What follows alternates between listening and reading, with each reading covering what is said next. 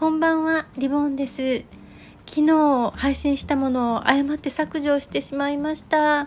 コメントくださった方いいねくださった方本当に申し訳ありません。この後の部分で、えー、撮り直し昨日と全く同じものを撮り直ししています。よかったら聞いてください。見ているけれど見えてない。聞こえてるけれど聞けてない。そんなことはありませんか？日々のささやかな気づきから生きやすさのヒントにつながる話題をシェアします。こんばんはリボンです。今日は月1配信のメルマガ生きやすさのヒントから朗読します。2022年6月30日配信分第162号。タイトルは安心の基準です。聞いてください。2022年も半分が過ぎました。コロナ禍が収束しつつある今社会情勢にも大きな変化の波が押し寄せ不安を抱く人が増えているようです。どの時代でも全てが安泰というのは難しいですが不安になる気持ちには何か傾向がありそうです。今月は心の安定不安定について私の経験も交えてつぶやきます。ここ最近での変化といえば円安や物価上昇などに伴う先行きの不安。仮想通貨やブロックチェーンウェブ3.0など資産形成につながりそうな仕組みの恩恵に預かる人またそうでない人。アフターコロナの働き方では在宅ワークをうまく利用する人そうもいかない人。引きこもごもの様子が繰り広げられます。状況の変化によって良い波に乗っていると感じ安堵する心理。またうまく乗れないと焦る心理。これらは対極のようでいて似た傾向を感じます。それはみんな一緒という多数派からこぼれ落ちていないかどうかを基準にした心理だと感じるからです。そしてそれらの情報を得るためネットから離れられないという人も多いのではないでしょうかこの「みんな一緒」というある種の安心感は時代を超えて存在するようです。というのも私たちはコロナ禍を大変だと嘆きながらもみんなに降りかかった災難だと受け止め国を挙げてステイホームに努めましたまた時代は遡り80年以上前死を分ける悲惨な戦争体験ですら国民全てに起きていることと受け止め耐えるだけではなく命を差し出す先人たちの姿がありました。死が目前に迫る激動ですら耐え抜く私たちが周囲との比較でもろくも崩れ自殺さえ考えてしまう。何がこうさせるのでしょう？それはみんなと一緒でない不安からくる心理が影響しているようです。周囲と比較して他人は持っているのに自分は持っていない。その状態は耐え難く大きな不安につながるのでしょ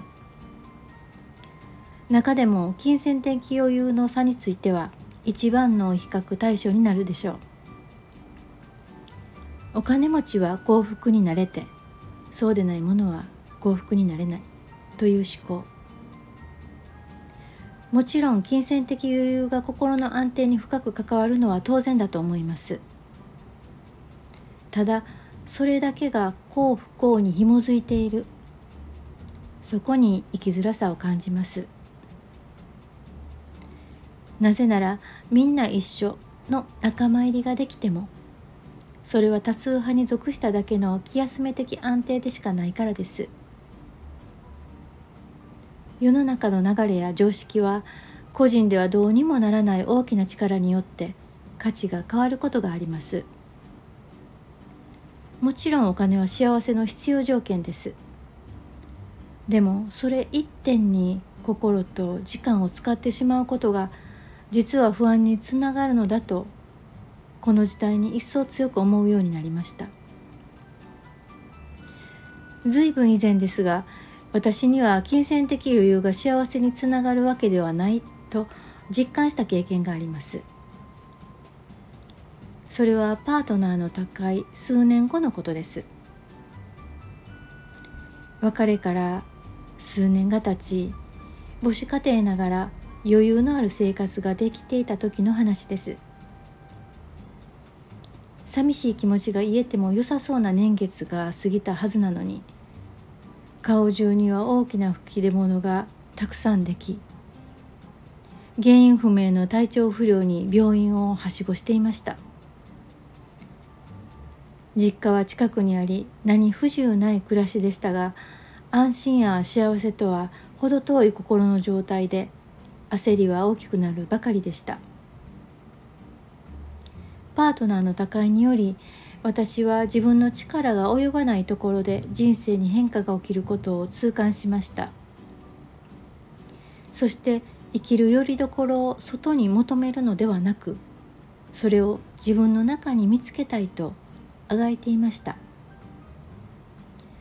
またそれだけではなく生きる価値さえ見いだせない焦りは子育てや友人とのおしゃべりで紛らわすことはできず体に現れたのだと思います。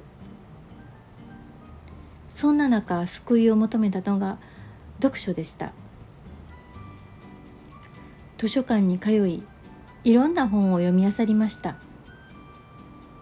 それは偉人の伝記や心理学など多岐にわたります。成功した人の本も読み学びにはなりました。でも直接の行動につながるような希望には結びつきませんでした。自分の力量とはかけ離れたものを感じたからです。一方行動に結びついたのは心身の回復につながる色彩心理の書籍でした。本の内容を実践し体調が回復したことで同じような症状に苦しむ方に拡散したいと考えるようになったのです。このことは自分の努力が誰かのためになるかもしれないという希望につながり生きる勇気が湧いてきました。その後何の知識もない中色彩心理学の先生数人に電話をして死と仰ぐ方に巡り合いました。同時にカウンセリング心理学に一層力を入れるようになりました。体調不良で仕事を辞めていた私は回復した後も仕事に復帰しないまましばらくの間は色彩心理学とカウンセリング心理学の学びに没頭しました。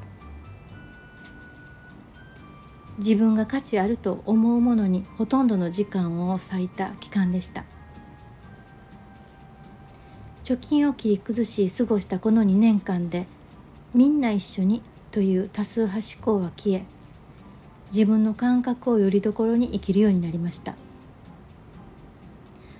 今でも私に勇気をくれるのは努力をすることで達成するかもしれないというささやかな光を見つけた時に湧き上がる希望です。そうして他の誰でもない自分が価値あると思うものに時間を使うことが結局は心の安定につながると思えるようになりました。世の中は移ろいさまざまな価値が変動します。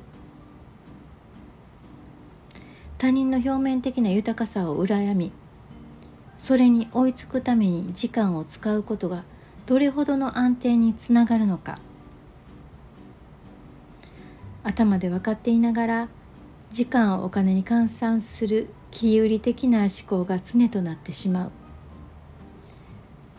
それが多数派の考えであり常識的と言われる行いなのかもしれません。でも人生スパンで考えた時流れるように過ぎる日々の時間確実に減っていく生涯の残り時間周囲の変動に振り回されない心の安定を得たい得たいと考える時どんな思考に至るでしょう？誰にとっても限りある時間。何に価値を置き費やすのかが鍵になります。あなたは誰かのためになることでお金を出してでも体験したいこと。何か思い浮かびますか？朗読は以上です。